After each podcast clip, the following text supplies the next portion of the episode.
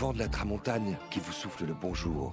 Aujourd'hui, nous partons dans un endroit entre les montagnes et la Méditerranée, dans une petite ville de 8000 habitants, Elne. Ah, je sens le vent, waouh Et on est au pied du caniveau, hein. on sent le vent de la, la tramontagne. Exactement, qui souffle. exactement. Et c'est notre envoyé spécial Pyrénées-Orientales, Inès Léraud, qui va vous faire découvrir l'histoire émouvante de la maternité d'Elne. Il existe un endroit à la maternité d'Elne dans les Pyrénées-Orientales.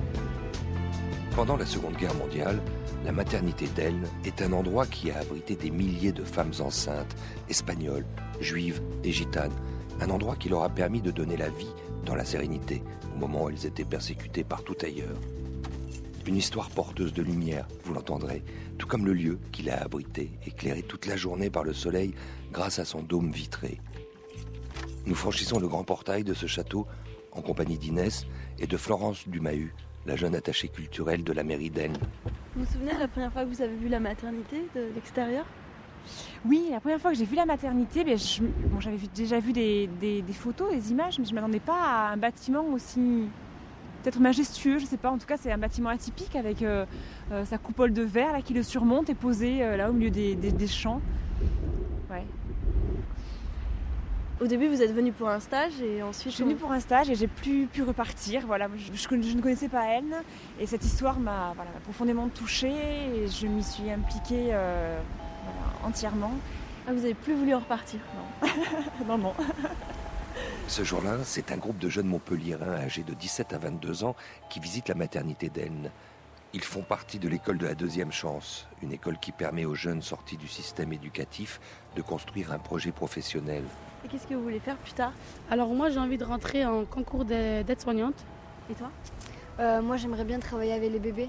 Qu'est-ce que vous pensez du bâtiment de la maternité? Ben, nous pensons que ce bâtiment à l'époque euh, était un bâtiment bourgeois. Euh, la vue est magnifique. J'aime bien aussi ce, ce côté ancien des murs qui fait rappeler un peu l'époque.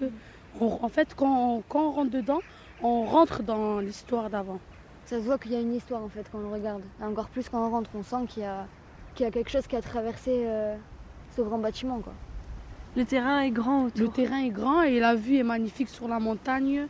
Les gens à l'époque, euh, ils devaient, enfin, rien qu'en voyant euh, la, la vue, ils devaient être euh, très très satisfaits.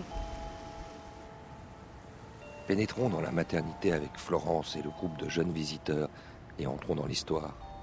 Imaginez un lieu lumineux, construit de pierre et de verre, mais à quelques kilomètres seulement des camps de sable où sont parqués une grande partie des 475 000 Espagnols qui ont fui l'Espagne franquiste. La maternité d'Elne est en effet un des seuls vestiges de l'histoire de la retirade. L'histoire de la maternité, vous l'entendrez, c'est une histoire d'ombre et de lumière. Est-ce que vous savez où est-ce que vous êtes ici? Dans une ancienne maternité? La maternité, c'est encore une maternité aujourd'hui? Non. Non? Euh, ça a l'air d'être un musée. Ouais, c'est ça, c'est un musée. Mais alors qu'est-ce que c'est l'histoire de cette maternité? Ben, euh, bon, euh, c'était, c'était pendant la guerre quand les femmes ici, euh, ils, venaient à- ils venaient ici pour accoucher de leurs enfants. Et euh, Dans quelle guerre? Civile, espagnole. Et cette guerre, eh bien, il y a un des deux camps qui va la perdre. Et c'est le camp des républicains qui va perdre cette guerre en 1939. Et comme ils perdent cette guerre, s'ils restent en Espagne, ça veut dire que Franco va les persécuter. Que ceux qui se sont le plus engagés dans cette guerre risquent d'être arrêtés, d'être tués. Donc, ils vont pas avoir d'autre choix pour, ne pas être persécutés que de quitter l'Espagne. Ils vont être obligés, sinon leur vie est en danger. Et donc, ils vont arriver dans les Pyrénées-Orientales. Et donc, vous avez ici une photo qui vous montre, alors si vous voulez vous reculer un, voilà, un tout petit peu, vous avez une photo ici qui vous montre un petit peu cet exode. L'exode, ça veut dire, c'est le voyage qu'ils vont faire pour arriver en France. Et cet exode, il porte un nom, en espagnol, on l'appelle la retirada. Je ne sais pas si ça vous parle un petit peu, si vous en avez entendu parler déjà. Non. Vous voyez, ils sont près d'un demi-million, ils sont très très très nombreux, et ils vont franchir à pied les Pyrénées. On est au mois de février quand ils arrivent. Donc bien sûr, il y a de la neige, il fait très très froid, et surtout quand ils vont arriver en France, qu'est-ce qui va leur arriver? Est-ce que vous avez une idée? Ils vont se retrouver sur des camps? Dans des camps non Alors pourquoi dans des camps? Toi, tu penses à quoi? Parce que c'était des étrangers, enfin des émigrés tout simplement. ils parlent pas notre langue Ils aussi. ne parlent pas français.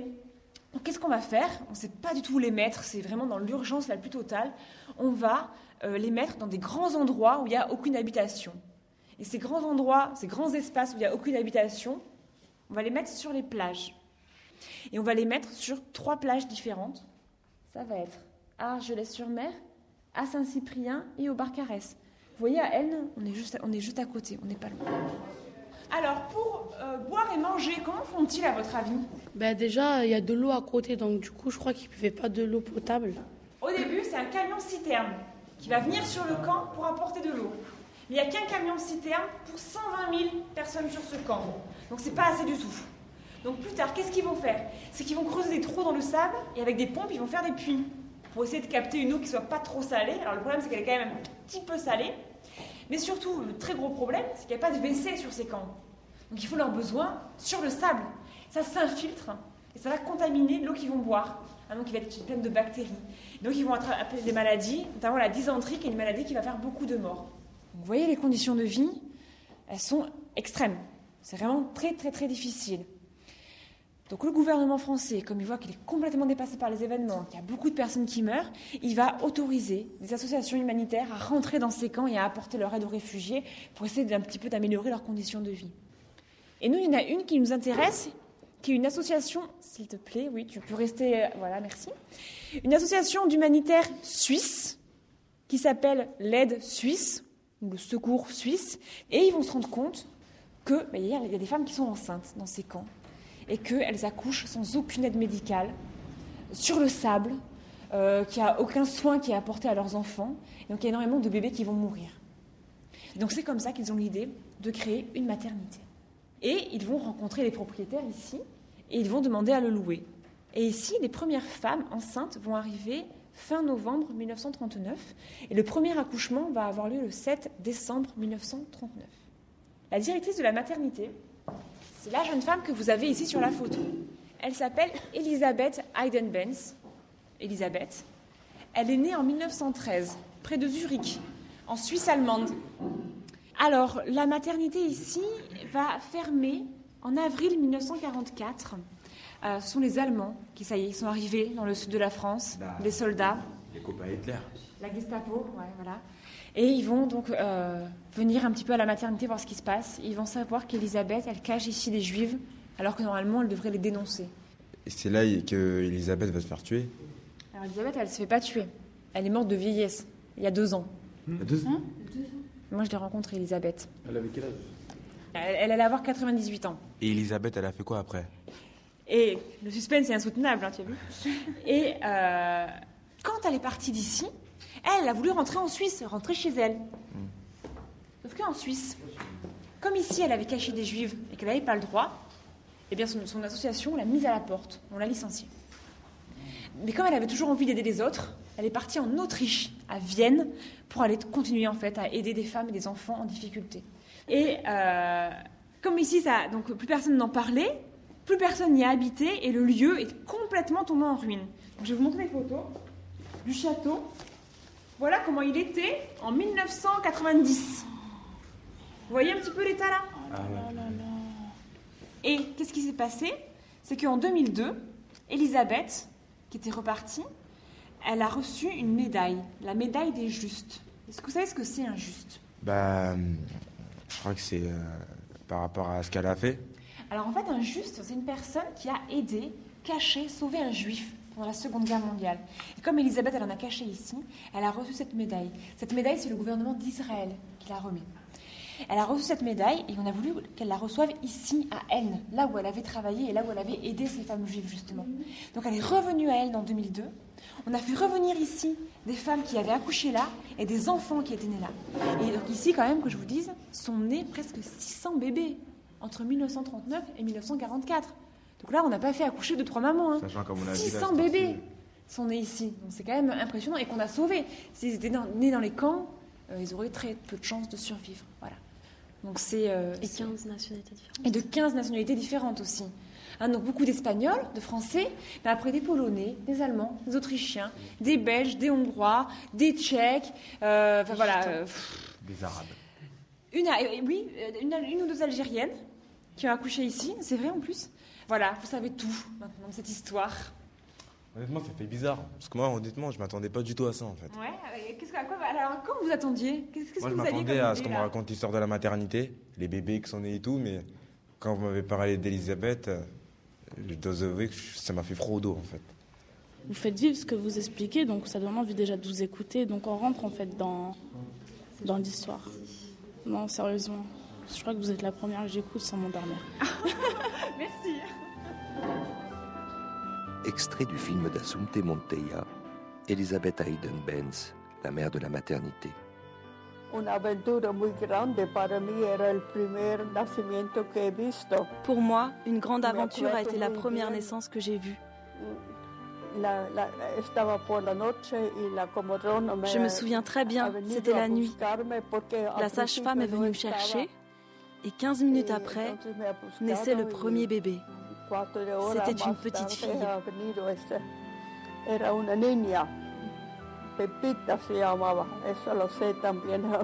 Elle s'appelait Pepita. Oh, cada nacimiento siempre era una aventura muy grande para, muy em- emocionante para toda la casa. Chaque naissance a été une aventure très émouvante pour toute la maison, eh, même si le contexte était dramatique. Pour chaque mère, C'était une grande émotion. Muy emocionante. Il faut savoir qu'Elisabeth prend la tête de la maternité à 24 ans après avoir passé deux ans à Madrid en pleine guerre civile espagnole. Elle travaille alors pour l'association d'aide aux enfants en guerre. Poursuivons notre visite avec les jeunes de l'école de la deuxième Vous chance. pouvez monter jusqu'au troisième étage, il y a la chambre d'Elisabeth, et ensuite jusqu'à la coupole, tout en haut. La coupole. Moi, je sais comment je vais l'appeler, mon enfant. Lorenzo. C'est magnifique, ça. Moi aussi, j'ai mon petit cousin s'appelle Lorenzo aussi, ouais. Mais là, il y a des prénoms de fou quand même. hein. C'est impressionnant. hein. Vraiment des anciens prénoms. C'est mon grand-père Marina. Je m'appelle Ilias Marina. 1941, ça peut être lui. C'est impressionnant. de voir la liste des, des noms des enfants qui sont nés là. Ah oui, vraiment, c'est très, très impressionnant. Puis c'est bien en plus qu'elle a fait euh, Elisabeth. hein. Je suis fier d'elle. Non, non, c'est bien qu'elle repose en paix, cette dame. Tu t'appelles comment? Yazid. il est, beau, il est incroyable le texte. hein. Hmm. Tu veux pas me le lire? On va essayer de ne pas être trop ému. Alors, un nourrisson n'avait pas de lait et pleurait de faim jour et nuit. Quand il était épuisé d'avoir tant pleuré, il s'endormait avec sa mère et sa mère le serrait contre son corps. Les couvertures qu'il avait étaient encore trempées des jours si jours de février. Quand le soleil sortait, elle enterrait l'enfant dans le sable en ne laissant sortir que sa petite tête. Le sable faisait office de couverture. Mais après quelques jours, le bébé est mort de froid et de faim. Moi, j'étais enceinte et l'idée de penser que mon enfant allait naître dans cet enfer me désespérait. Quelques semaines plus tard, dans le baraquement de l'infirmerie, j'ai trouvé Elisabeth Eden, Eden Benz. Hayden Benz. Ou plutôt, c'est elle qui m'a trouvé. Elle m'a proposé d'accoucher dans une maternité qu'elle dirigeait, située à N, ici même dans le Roussillon. Le jour où mon fils est né dans la salle d'accouchement de la maternité, je n'ai pu retenir mes larmes. Tout le monde pensait que je pleurais d'émotion, mais j'étais la seule à savoir que je pleurais en pensant à l'enfant enterré dans le sable de la plage d'Argelès. Témoignage de Mercé Domenech, exilé, réfugié espagnol, interné au camp d'Argelès.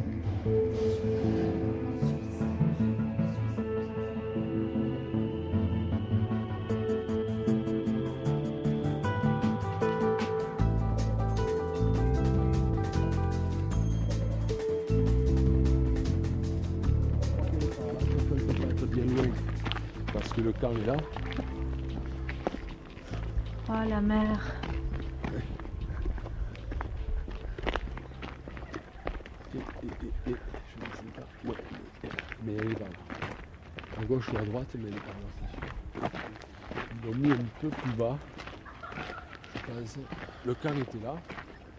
Vous, Nicolas Garcia, vous êtes le maire d'Elne et vous êtes euh, petit-fils de réfugiés espagnols. Oui, je suis petit-fils de républicains espagnols. Du côté de ma mère, euh, mon grand-père euh, était interné au camp d'Argelès. Votre grand-père était interné ici, Ici, sur, ce- sur cette plage. Oui, oui, sur cette plage. Et donc euh, interné euh, dans ces camps de concentration, qui étaient réellement des camps de concentration, puisque c'est ceux qui figuraient sur leur fichier d'internement, celle de mon grand-père en tout cas il y avait marqué qu'il était euh, interné au camp de concentration d'Argelès. Puis ensuite, il a été enrôlé de force dans les compagnies de travailleurs étrangers. Et Il est resté combien de temps sur cette plage? Bon, il est resté un an au moins. Il s'en est sorti, mais Donc on a devant nous une étendue blanche Voilà. de plage voilà, et une voit- étendue bleue de mer. On voit presque l'Espagne. Euh, on voit les Alberts se jeter dans la mer. C'est très très beau, mais quand tu es dans la situation où étaient euh, nos braves aïeux, euh, à mon avis, ils goûtaient pas trop aux beautés du paysage. Les, les Alberts, c'est la chaîne des Pyrénées Voilà, qui se jette dans la Méditerranée. Et puis derrière, il y a l'Espagne, le pays d'où ils venaient, d'où on les avait chassés. On leur demande où est la stèle à ces messieurs? Bah oui. Bonjour. La stèle qui marque le camp, elle est de ce côté. Elle est là-bas, hein Ouais, Je me souvenais pas exactement. D'accord, ouais, mais j'y suis venu, mais je me rappelais plus un peu. Adieu. Vous dites Ouais. adieu Oui, c'est c'est- c'est en catalan, ouais. Et cette stèle, c'est la seule trace euh, Oui. qui reste sur la plage pour indiquer que ce lieu très touristique, Et qui est quand même construit tout du long d'hôtels, Oui, hein, D'hôtels, d'immeubles de résidence, oui, de restaurants. Ce la lieu a seule été un camp, d'un- un camp de concentration. Camp de concentration, voilà, un camp entouré de barbelés. Ce qui est terrible, c'est que, enfin, c'est un lieu touristique, Argelès, donc il y a, il y a, je sais pas, il y a- une centaine de campings, c'est la capitale mondiale du camping maintenant. Et donc les gens viennent ici euh, en, en vacances, c'est plein de touristes qui se baladent en maillot, en bicyclette, etc. Et on voit ce lieu de mémoire, ce lieu qui, qui touche, euh, qui touche au cœur. Et les Espagnols en rigolaient beaucoup parce que en fait, euh, ils disaient que c'était eux qui avaient les premiers inauguré le camping à Argelès. Ils disaient, nous, on connaît bien les plages d'Argelès, on a, inauguré le, tourisme, sauf que nous, on les a connus en hiver. Voilà. Il n'y a pas beaucoup d'Espagnols qui retournent se baigner là. Ils vont sur les plages à côté parce que... Mais c'est difficilement imaginable que les gens aient survécu sur, euh, sur- simplement sur, des, sur du sable en hiver, avec euh, quand on connaît la tramontane glaciale qui souffle ici. Mais au début, il n'y avait rien. Donc, ils faisaient des trous à même le sable. Ils ramassaient tout ce qu'ils trouvaient, les roseaux, les branchages, etc., pour faire des abris. Et donc, ils se mettaient dans les trous avec des couvertures dessus. Et il y avait 100 000 personnes. hein. Vous venez et vous faites le tour de la stèle? Oui, voilà, je fais le tour de la stèle. euh, et en fait, le fondement de la maternité, il est là. S'il n'y avait pas eu les camps, il n'y aurait pas eu la maternité. Donc, cette histoire, elle est liée. Beaucoup d'Espagnols appelaient euh, ce camp euh, d'Argelès le campo de la mierda. La mer euh, servait à la fois de toilette et à la fois de douche. hein, euh. et tous les inconnus qui, ont été enterrés à même le sable euh, parce qu'il y avait euh, le typhus, parce qu'il y avait, euh, euh, toutes les maladies. Donc il y avait beaucoup, beaucoup d'enfants. Il y avait un taux de mortalité infantile qui avoisinait les 80-90%. Voilà, c'était en France, en 1939. Comment on peut imaginer donner naissance ici à, un enfant, là? Pas de douche, pas de toilette, pas d'abri. Euh, tu, peux, craquer d'ailleurs. On a des cas, des témoignages de, mamans qui noyaient. Il y avait des cas de suicide de mamans. Y a un, témoignage d'une maman qui noyait son bébé. Voilà, qui noyait son bébé parce qu'il n'y avait pas d'issue. Mais Elle préférait se noyer avec lui. Il y avait des tentatives d'évasion par la mer, comme l'ont été gelés. C'était aussi la mort. Donc, il n'y avait pas de perspective pour une maman qui allait donner naissance à un enfant qui, une semaine après, était mort de soif, de faim, de froid. C'était terrible, terrible.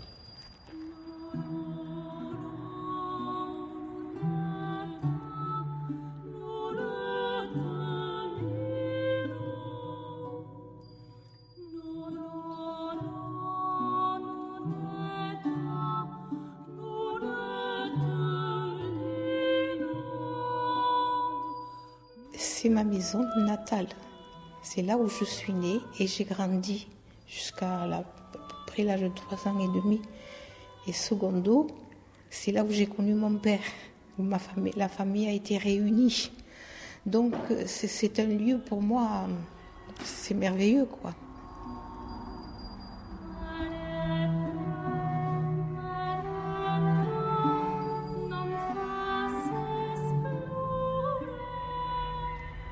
Ma mère a franchi ce portail et elle est arrivée du camp de, du Barcarès euh, parce que c'est là où elle s'est rendue compte qu'elle était enceinte.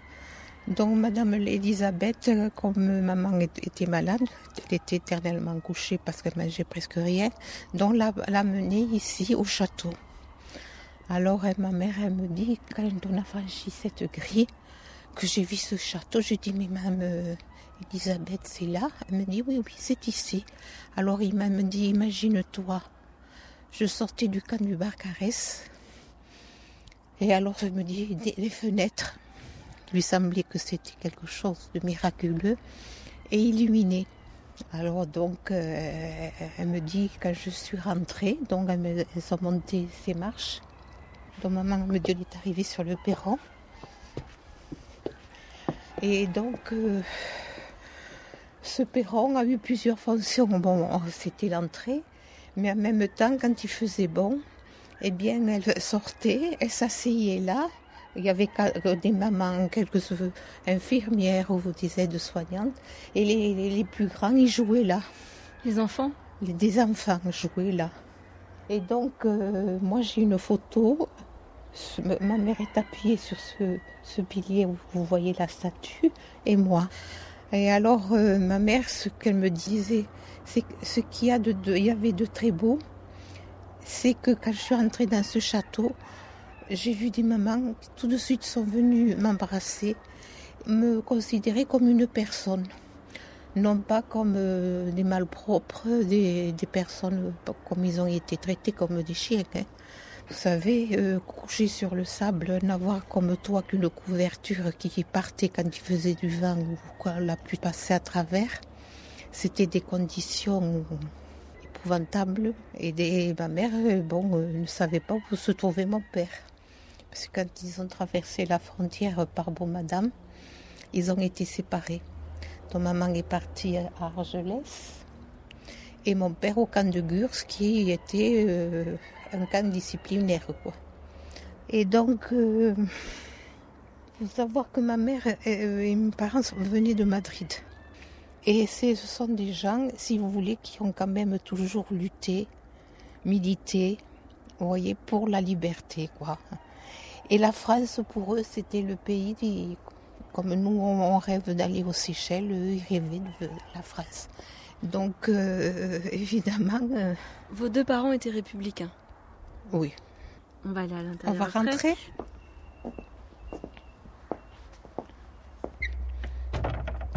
Mais bon, c'était l'entrée officielle du château. Donc, toutes les mamans ont franchi ce seuil. Toutes les mamans. Pardon, je rentre. Voilà. Alors ma mère, quand elle est rentrée, évidemment, quand elle a bu cette, cette pièce, autour il y avait des bancs et il y avait des femmes qui étaient assises. Alors il y en avait qui tricotaient, qui lisaient, etc. Il y avait le feu, la cheminée. Et puis là, au milieu, ils avaient mis des couvertures et ils avaient mis les, bébés par terre. Alors, ceux qui encore ne marchent pas, bon, ils gigotent, etc., ils tournent. Ceux qui commençaient à marcher à quatre pattes, etc. Et toutes les mamans étaient autour, les mamans, les infirmières, euh, les sages-femmes quand il n'y avait pas d'accouchement. C'était le salon. C'est une grande pièce. C'est une grande pièce que hexagonale. Hexagonale, voilà. Avec des vitres très lumineuses. De grandes baies vitrées, tout à fait. Donc c'était une pièce qui était tout, tout le temps lumineuse, gaie. Vous voyez C'était gai. Et alors là, ma mère me dit après, tu devineras jamais ce que Madame Elisabeth m'a offert quand je suis arrivée. Elle m'a offert un bain un morceau de savon, du shampoing.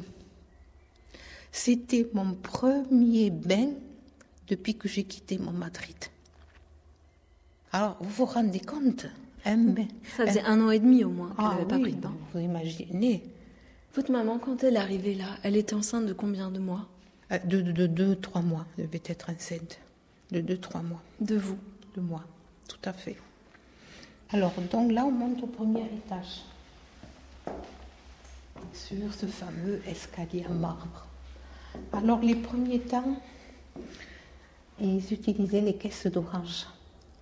Parce qu'à Elne, il y avait des wagons d'orange qui arrivaient d'Espagne. Donc, ces caisses, elle les récupérait et elle en faisait des berceaux, vous voyez. Elle en faisait des berceaux. Voilà, voilà. Et alors, euh, évidemment, au début, comme euh, il y a eu beaucoup plus d'enfants que, que ce qu'elle avait, vous voyez que quelquefois, il y en a deux. Des fois, il y en a trois. Il y a deux, trois enfants tête bêche dans chaque caisse d'orange. Voilà. Ça, c'était au début. Donc, ils utilisaient les moyens qu'ils avaient. Ça, c'est des photos qui sont accrochées, des photos noir et blanc, prises par Elisabeth Hayden-Benz, qui sont accrochées. Elisabeth Hayden-Benz, vous voyez, cette photo, ma mère est là. Donc ces photos, elles sont accrochées sur les murs de l'escalier. Voilà, voilà.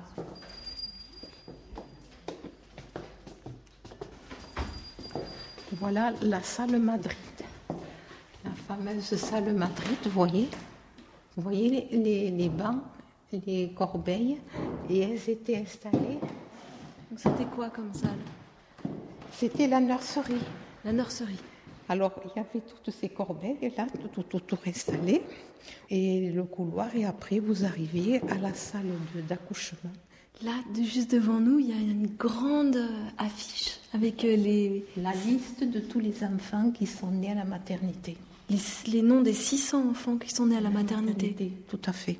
Vous êtes dessus alors, Célia? Mais Bien sûr que j'y suis. Je suis née le 14 février 41. Vous voyez, euh, après le... Ça, je vous vois, Célia G. C'est impressionnant cette liste tous ces noms et ces dates de naissance oui, Tout à fait. Il faut savoir que certains, c'est pas leur vraie identité. Parce que si c'était des enfants juifs, elle euh, faisait une déclaration à la mairie de l'époque. Elisabeth Oui, en leur donnant des noms euh, et des prénoms euh, français un peu ou espagnols, parce qu'il fallait qu'elle déclare tout juif qui rentrait à la maternité.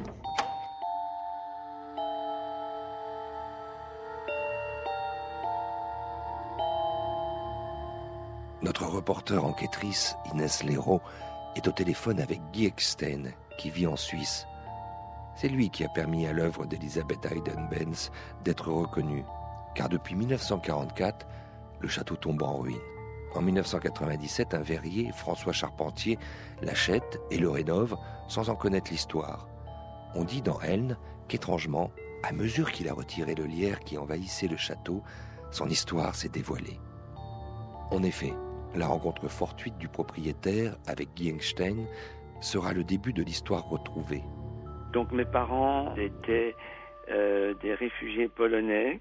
Enfin, arrivés, euh, ils sont arrêtés à Perpignan et ils sont restés là-bas quelque temps et ma mère est tombée enceinte et on lui a parlé de l'existence de cette maternité suisse d'Elne.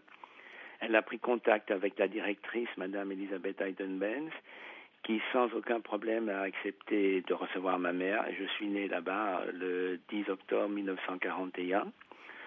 Pendant ce temps, mon père était caché dans un grenier à Tuire, qui est un petit village à côté, entre Elne et Perpignan. Et donc euh, ensuite, donc j'ai été avec ma mère euh, dans ce petit village. Et ma mère a ensuite été également dénoncée. Elle a repris contact pour une, deuxième fois avec Madame Hayden-Benz qui a accepté de nouveau sans aucun problème de nous recevoir. Donc je dois, si vous voulez, deux fois ma vie à, à Madame euh, Hayden-Benz. Et donc mes parents sont retournés à partir de 1946 chaque année à Tuire pour remercier les agriculteurs, les paysans qui avaient caché mon père et ensuite également ma mère, donc monsieur et madame Cabdet, et j'allais entre guillemets me recueillir euh, à la maternité. J'étais très fier d'être né dans un château, mais je ne savais pas plus. Et après vraiment d'intenses euh, recherches, j'ai retrouvé la trace de Madame Heidenbenz à Vienne en Autriche. donc je lui téléphone en lui disant voilà je suis euh, Eckstein, je suis né à la maternité. Elle me dit je ne connais pas du tout euh, le, les noms de famille. Quel est votre prénom? Et je lui donne mon prénom Guy. Elle me dit oui, ça je me rappelle. Elle ne se rappelait pas de moi, mais elle se rappelait qu'il y avait un seul Guy qui est né parmi les 600 enfants. Alors elle me dit qu'est-ce que vous voulez? Je dis venez venir vous voir. Et elle accepte que je vienne euh, la voir euh, à Vienne. Et donc euh, j'arrive dans sa maison. Elle avait dans sa salle à manger un album photo ouvert et avec une photo de moi avec la seule légende Guy. Donc elle avait pris une photo de moi. Je lui demande mais comment ça se fait que vous êtes à Vienne? Donc elle m'explique que elle a été destinataire, comme les autres personnes euh, membres de Secours Suisse aux enfants, une circulaire de la Croix-Rouge suisse, dont elle dépendait après, lui demandant de respecter la stricte neutralité de la Suisse et notamment de respecter le règlement, les lois du gouvernement sur lequel il travaille, c'est-à-dire les lois Pétain. Donc si elle avait, et ce qu'elle n'a pas respecté, donc si elle avait respecté cela, je ne serais pas aujourd'hui au téléphone avec vous pour vous parler parce qu'elle n'a jamais demandé aux femmes qui venaient accoucher à la maternité leur nationalité, leur religion, etc. Donc, elle a désobéi aux ordres, à tel point que lorsque la maternité a été fermée, elle est rentrée en Suisse, son contrat avec la Croix-Rouge n'a pas été prolongé, et elle m'a donné les deux arguments parce qu'elle était soi-disant trop jeune et pas assez d'expérience. Et elle a donc désobéi aux ordres parce qu'elle avait un, appel intérieur qui lui commandait de ne pas respecter les ordres, de dire non. Et ça m'a rappelé lorsqu'elle a eu la Légion d'honneur ou d'autres médailles comme la médaille des Juifs de l'État d'Israël ou euh, la médaille, je ne me rappelle plus très bien du titre de solidarité civile de la reine Sofia d'Espagne, elle a toujours voulu dédier cette euh, médaille ou cette euh, gloire à une dame qu'elle n'a pas pu sauver, Lucie. Et jusqu'à sa mort, chaque fois dans la conversation, lui revenait ce grand regret, ce grand remords de ne pas avoir pu sauver cette femme. Et la comparaison que je fais, si on prend le cas de euh, Maurice Papon, euh, de Klaus Barbie, de Adolf Eichmann, tous ces gens, jusque y compris le procès, n'ont jamais eu aucun regret, aucun remords. Ils ont toujours dit nous avons fait ce que nous, euh, nous a demandé de faire, nous avons obéi aux lois. Alors que justement, Madame Heidenbenz, elle qui a quasiment frôlé la mort chaque, quotidiennement, et qui a sauvé plus de, de 600 enfants, pour une personne qu'elle n'est pas arrivée à sauver, elle en a eu de, toute sa vie des regrets et des remords.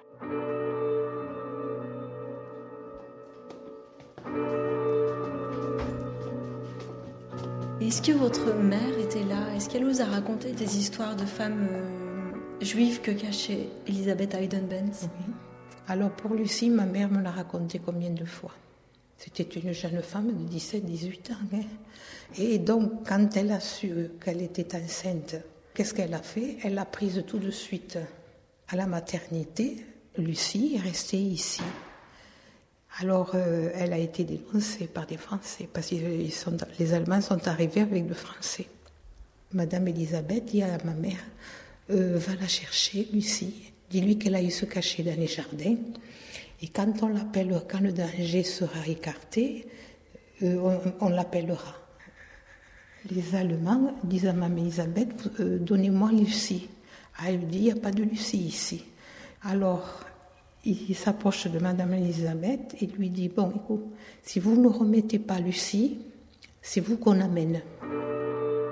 Et ce seraient les mamans qui auraient convaincu Lucie de se rendre pour libérer Elisabeth.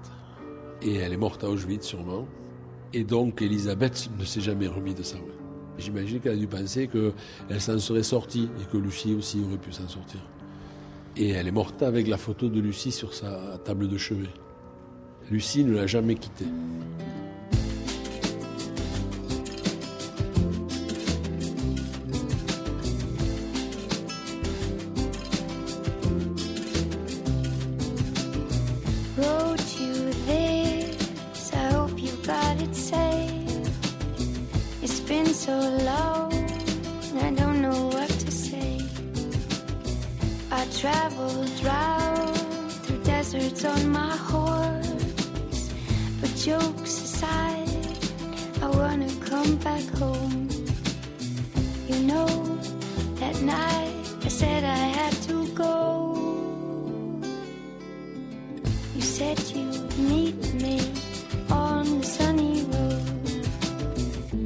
time.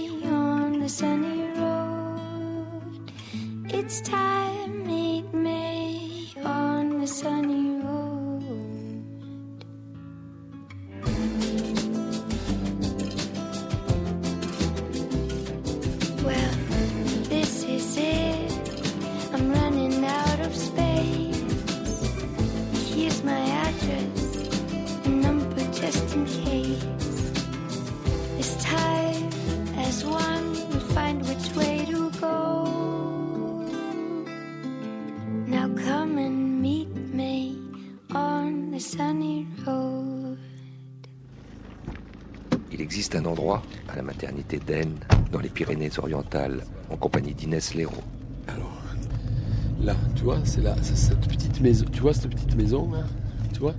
Là. C'est une toute petite intendance d'un- d'une grosse maison bourgeoise. Ouais, voilà. Et bien là, il y avait mon père, ma mère, mon grand-père, ma grand-mère avant qu'elle décède, mes frères et sœurs, et moi, quand je suis né, mes parents habitaient là. Tu vois je sais pas comment ils pouvaient rentrer là-dedans. Il doit y avoir deux pièces ou trois. Et on, était là. Et donc à, deux pas de la maternité, mais sans savoir, savoir que la, maternité euh, était là et qu'il s'y était passé ça. Mon grand-père l'a jamais su, je pense. hein, alors que bon, il était vraiment militant hein, de l'histoire des Républicains, mais c'était tu, c'était un peu enfoui dans l'inconscient collectif. euh, Bien sûr qu'il y a une partie de la population qui s'est montrée solidaire et heureusement. Je pense qu'on a voulu l'oublier aussi parce que à l'époque, la mairie d'Elne euh, avait demandé à Elisabeth de lui donner les noms juifs, euh, les noms des enfants juifs qui étaient nés à la maternité, pour les recenser. Et on sait bien que euh, ce que faisaient les miliciens avec les juifs, ils les livraient aux Allemands. Donc voilà, c'est ces histoires-là. C'était silence, on n'en parlait pas trop. Vous, Nicolas Garcia, vous êtes le maire d'Elne. Et votre grand-père, il était républicain espagnol et il, a- il avait été interné au camp d'Argelès. D'Argelès, et ils ne savaient pas non plus. Et pourtant, je me rappelle enfin, euh, quand il y avait les commémos, tout ça, ils venaient, mais euh, ils ne savaient pas que peut-être il avait travaillé 15 ans de sa vie à côté d'un d'un lieu comme ça.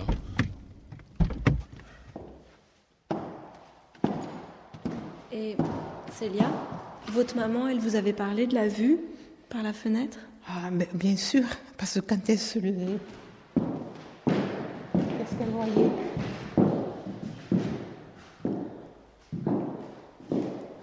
Ils avaient le canigou, qui est le symbole de la Catalogne Nord.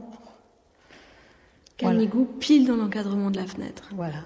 Comme un, comme un tableau. Voilà, tout à fait. La plus haute montagne des Pyrénées-Orientales. Est-ce qu'elle vous. elle- elle- il semblerait qu'elle vous parlait facilement de toute cette histoire? Elle m'a parlé facilement, mais moi, euh, j'avais déjà plus de 60 ans. Mais avant, elle vous en avait pas parlé Jamais. Quand on posait des questions, ils nous jamais. Mes parents me disaient pourquoi parler des choses qui nous ont fait mal, qui nous font mal. Maintenant, il faut regarder devant. Après, on en a bavé. hein. L'intégration n'a pas été facile dans la ville d'Elne. C'était une mentalité un peu particulière, la ville d'Elne, à l'époque. Quand vous alliez au village, euh, bon, il y avait des, des gens qui te regardaient, à quelque Voulant terres, regarde celle-là, qui sont venus, qui sont là en train de, de nous prendre le pain. Le pain, on leur prenait pas. C'était en catalan qu'on disait ça. Oui, parce qu'à l'époque, on parlait beaucoup catalan. Et donc, ce qui fait que tu te sentais étrangère, quoi. Tu n'étais pas la bienvenue. Et voilà, et ça c'est la chambre de Madame Elisabeth. Voilà. C'est une toute petite chambre. Ah, mais oui, mais vous savez, il faut pas oublier, c'est- elle était d'origine fille de pasteur protestant. Donc vous savez, elle c'était simple, se contentait de peu de choses. hein. C'était un lieu de partage.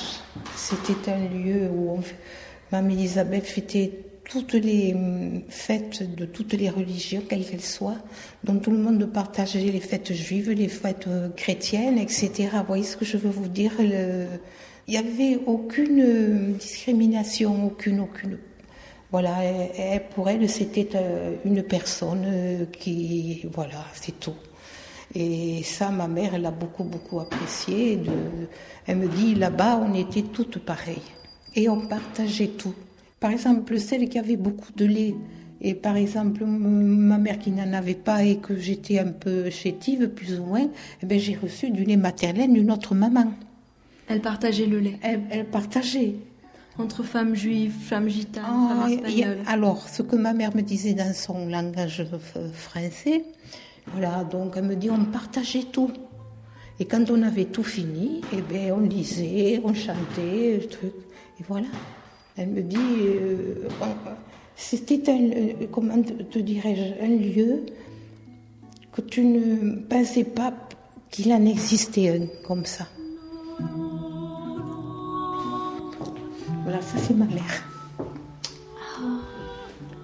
Votre mère qui a un grand sourire. Ben oui. Elle me l'a dit avant juste avant de mourir. Elle m'a dit euh, depuis que j'ai quitté mon pays, les quatre meilleures années de ma vie, ce sont celles que j'ai passées à la maternité.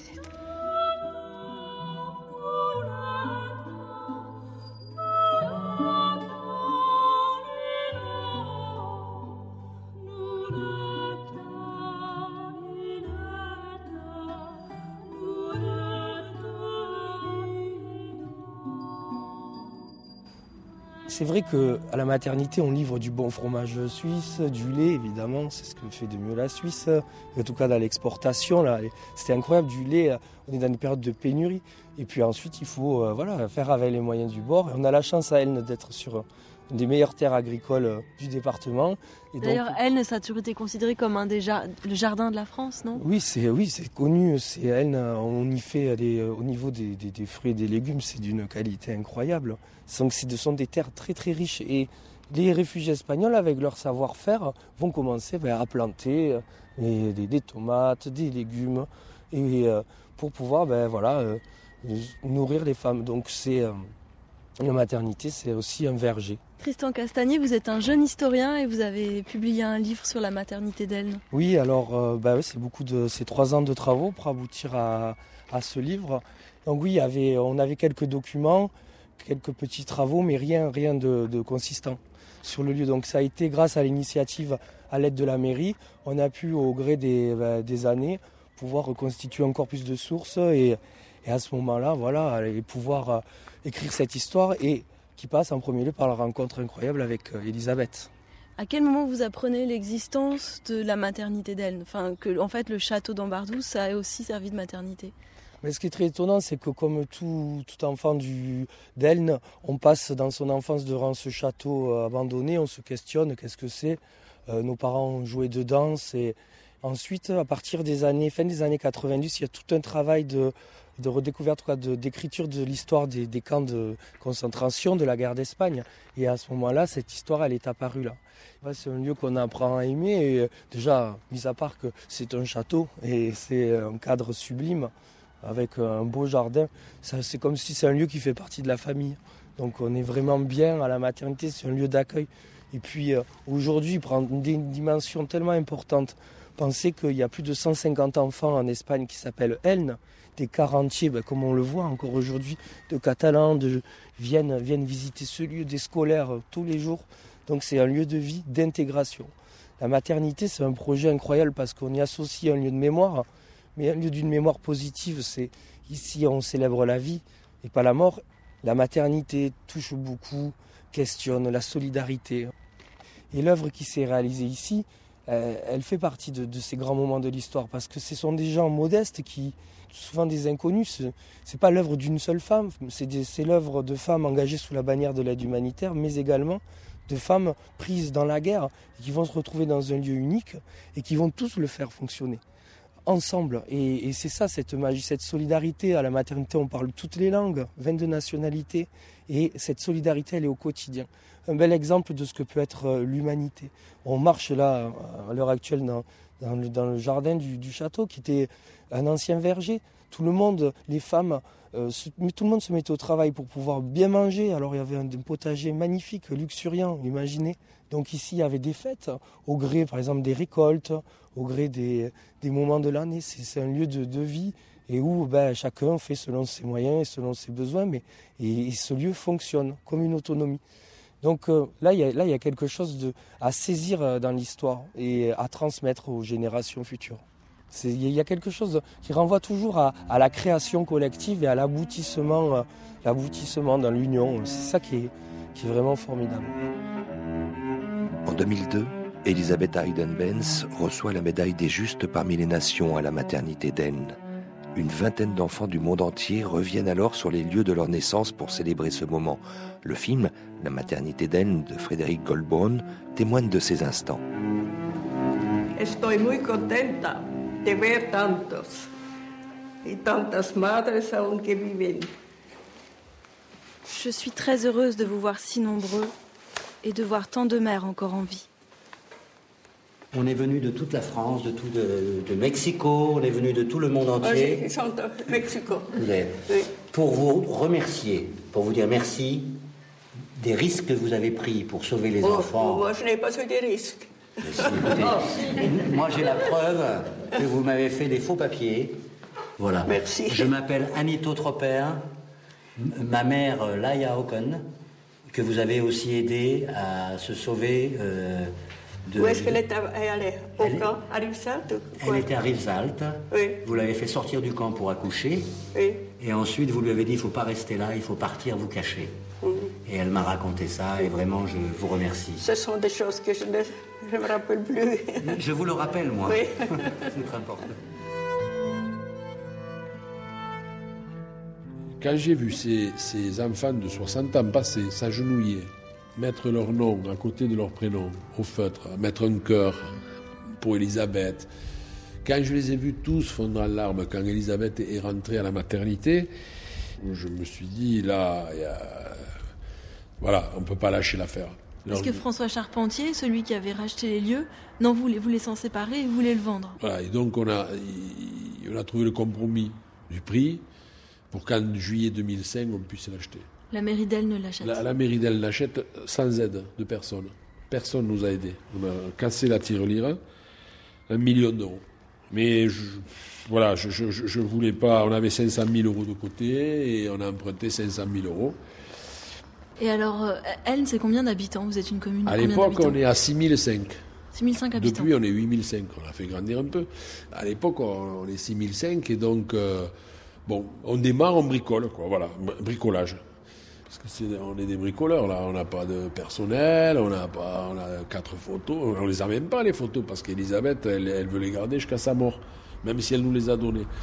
Donc on a commencé comme ça, pas de personnel, pas de documentation, euh, quelques photos. Alors là, on entre, on va monter l'escalier, le premier escalier de la maternité. Quelle est votre pièce préférée dans la maternité?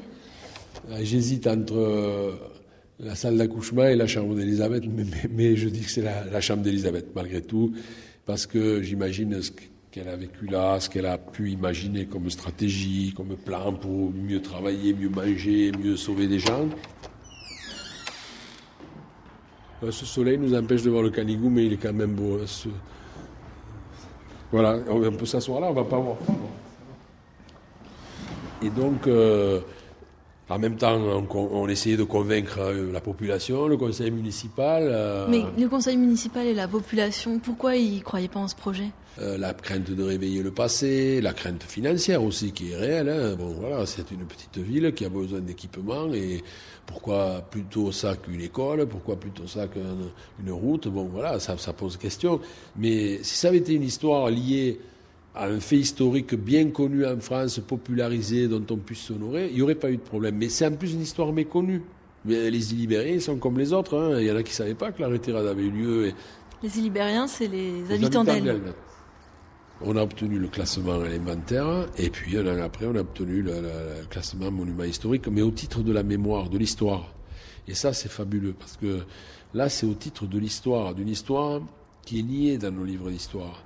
Et bon, finalement, euh, voilà, c'est- un monument historique aujourd'hui classé au même titre que le cloître, que la cathédrale de Paris ou, ou que d'autres lieux. Et on en est très fiers. Et là, euh, je pense qu'il faut qu'on se batte pour obtenir le classement au patrimoine de l'humanité.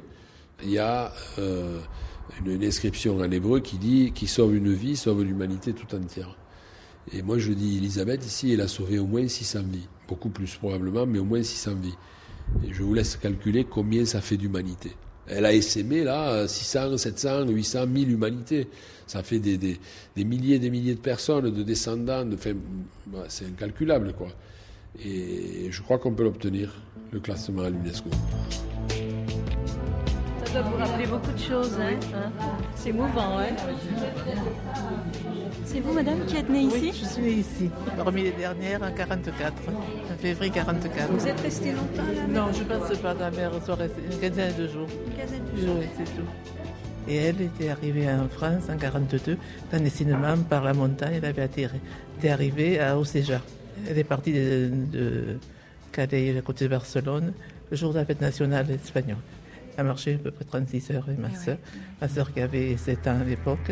Et vous êtes née deux ans après Oui, deux ans après, elle soit arrivée, oui, oui. Il existe un endroit, à la maternité d'Aisne, fin de cette balade proposée aujourd'hui par Inès Léraud. Reconnus. Vous trouverez toutes les informations pour visiter la maternité d'Aisne ainsi qu'une bibliographie et une filmographie sur notre site internet franceinter.fr à la page d'Il existe un endroit. Merci à tous les intervenants ainsi qu'à Serge Barba et son livre De la frontière au barbelé, les chemins de la retirada et à Frédéric Goldbraun pour son film La maternité d'Aisne coproduit par la compagnie des taxis Brousse. Vous avez quel âge aujourd'hui? J'avais 69 ans. Vous vous appelez comment? Cambo Gabriela.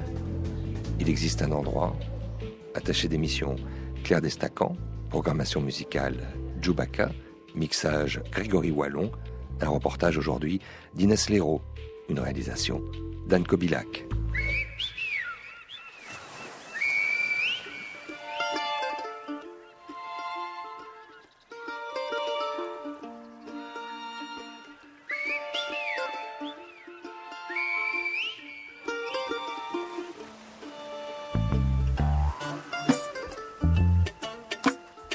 La semaine prochaine, ce ne sont plus les vents de la tramontane qui souffleront, mais les alizés qui nous emporteront à la Martinique, où s'est ouverte le week-end dernier, à la Fondation Clément, l'étonnante exposition Aimé Césaire, l'âme, Picasso, nous nous sommes trouvés. Nous vous proposerons une balade dans la forêt d'Absalon autour de cette rencontre, mais pour l'heure, c'est avec l'Afrique enchantée que vous avez rendez-vous, après le flash.